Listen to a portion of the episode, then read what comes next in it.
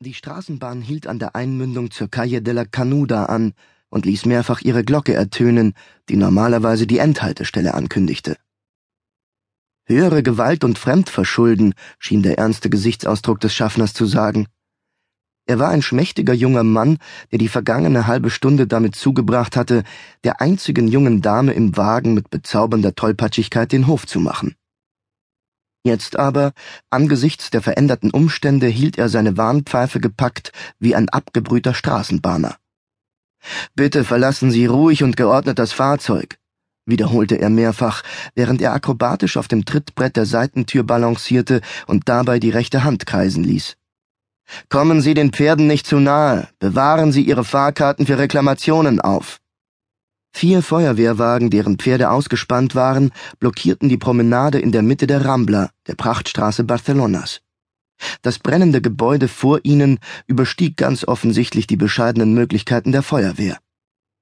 Die Gerätschaften eines der Wagen blockierten das zum Meer hinabführende Gleis, und drumherum standen Dutzende von Schaulustigen.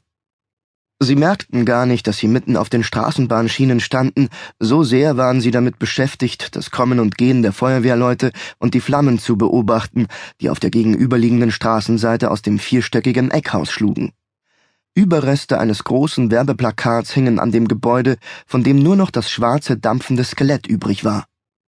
Durch die große Hitze waren die Fensterscheiben zersprungen, Scherben hatten sich wie Konfetti über die Promenade verstreut und glitzerten im Licht der Flammen. Männer und Frauen drängten sich in Gruppen an den Straßenecken, an den Türen der Cafés und auf den Balkonen der Gebäude, welche die Polizei noch nicht geräumt hatte. Kinder rannten kreuz und quer über die feine Schicht aus Asche und Glas.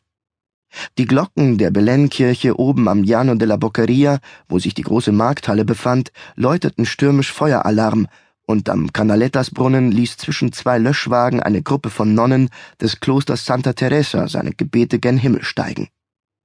Bitte verlassen Sie ruhig und geordnet das Fahrzeug. Nähern Sie sich nicht den Pferden. Trotz alledem war ich froh, dass die Fahrt zu Ende war und ich wieder festen Boden unter den Füßen hatte. Schon seit der ersten Biegung auf der Plaza de Catalunya hatte der Rauchgeruch die üblichen Gerüche in diesem Teil der Stadt überlagert und die Pferde der Tram nervös gemacht, was uns von da an eine holprige Fahrt beschert hatte.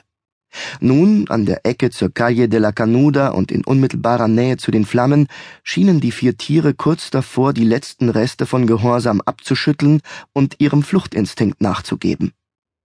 Ich wollte jetzt nicht der Chauffeur dieser Tram sein, dachte ich, während ich die letzten beiden Stufen der Seitentreppe hinabstieg. Noch der Schaffner.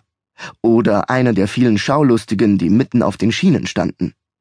Das junge Mann ist der Duft meiner Jugend sagte plötzlich ein älterer Herr neben mir. Wie bitte? Der Geruch des Feuers auf der Rambla, dieser Duft. Der Mann schnupperte übertrieben genüsslich. Ich rieche das und sehe wieder all die brennenden Klöster vor mir. Ich lächelte höflich. Das war sicher ein rechtes Spektakel.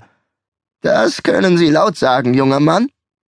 Der alte Herr atmete nochmals tief ein und seufzte selig. Das Feuer wanderte von einer Mauer zur anderen. Die Luft roch nach verbrannter Kutte.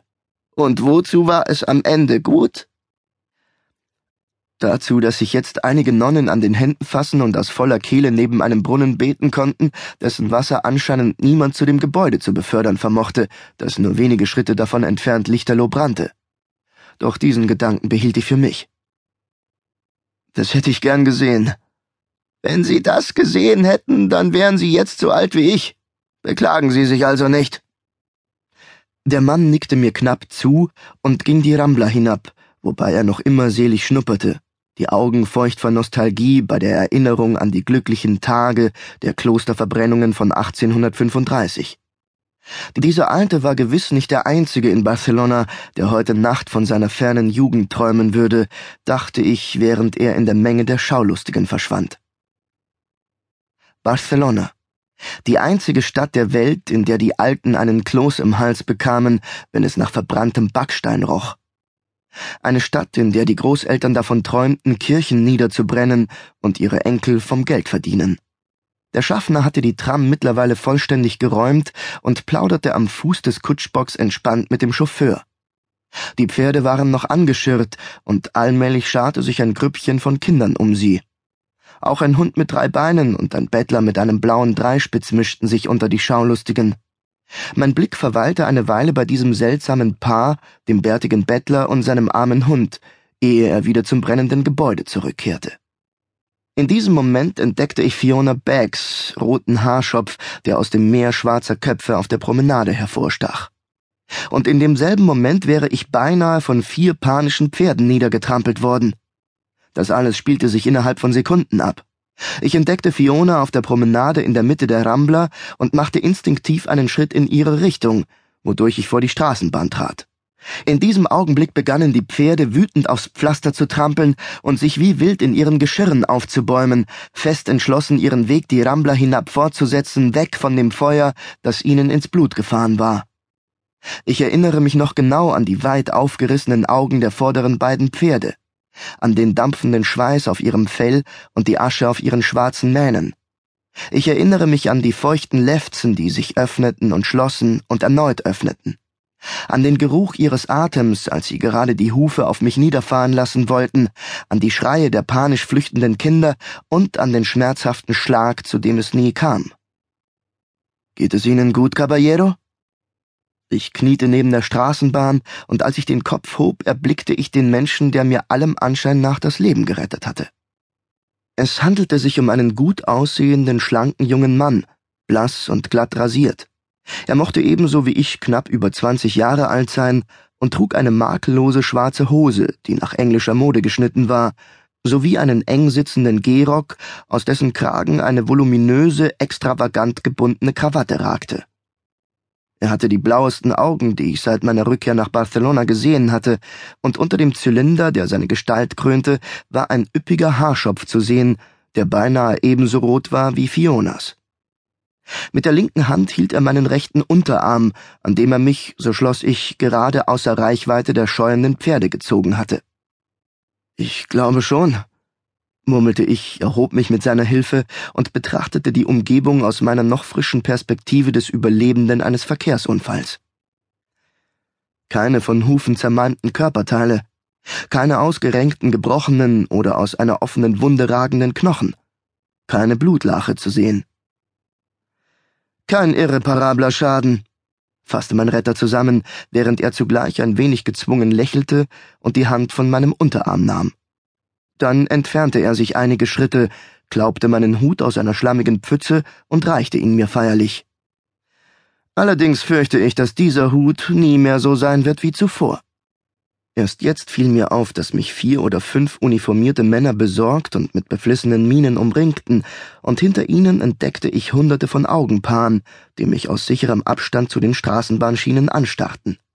Für eine kurze Weile war der Brand in der Calle de la Canuda in den Hintergrund gerückt, und die Hauptrolle spielten nun, wenn auch nur für kurz, mein vereitelter spektakulärer Tod und ich.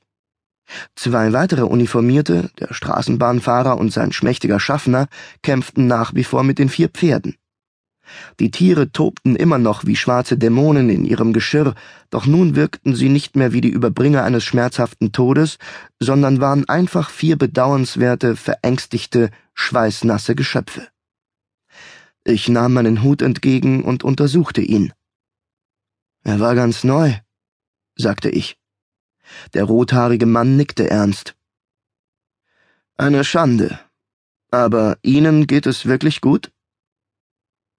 Ich kam nicht dazu, ihm zu antworten, denn einer der Uniformierten, ein leitender Angestellter der Straßenbahngesellschaft, hielt mich, getrieben von seinem Pflichtgefühl, mehrere Minuten lang mit Bitten, Wehklagen und überflüssigen Entschuldigungen in Beschlag, bis meine Geduld erschöpft war. Als es mir endlich gelang, ihn loszuwerden, war mein Retter bereits verschwunden, und an seiner Stelle, jedenfalls mehr oder weniger, stand nun die Frau, die indirekt der Grund für meinen beinahe Tod gewesen war. Beginnst du so dein Studentenleben? war das Erste, was sie mich fragte. Indem du dich vor die Straßenbahn wirfst? Fiona Beck, die Chefillustratorin der Tageszeitung Las Noticias Ilustradas. Die Frau, die zum Klang der Glocken von St. Mary Le Beau groß geworden war und deren Akzent mir jedes Mal, wenn ich ihn hörte, einen kleinen Stich versetzte und eine neue Welle des Grolls gegen meinen Vater in mir aufsteigen ließ.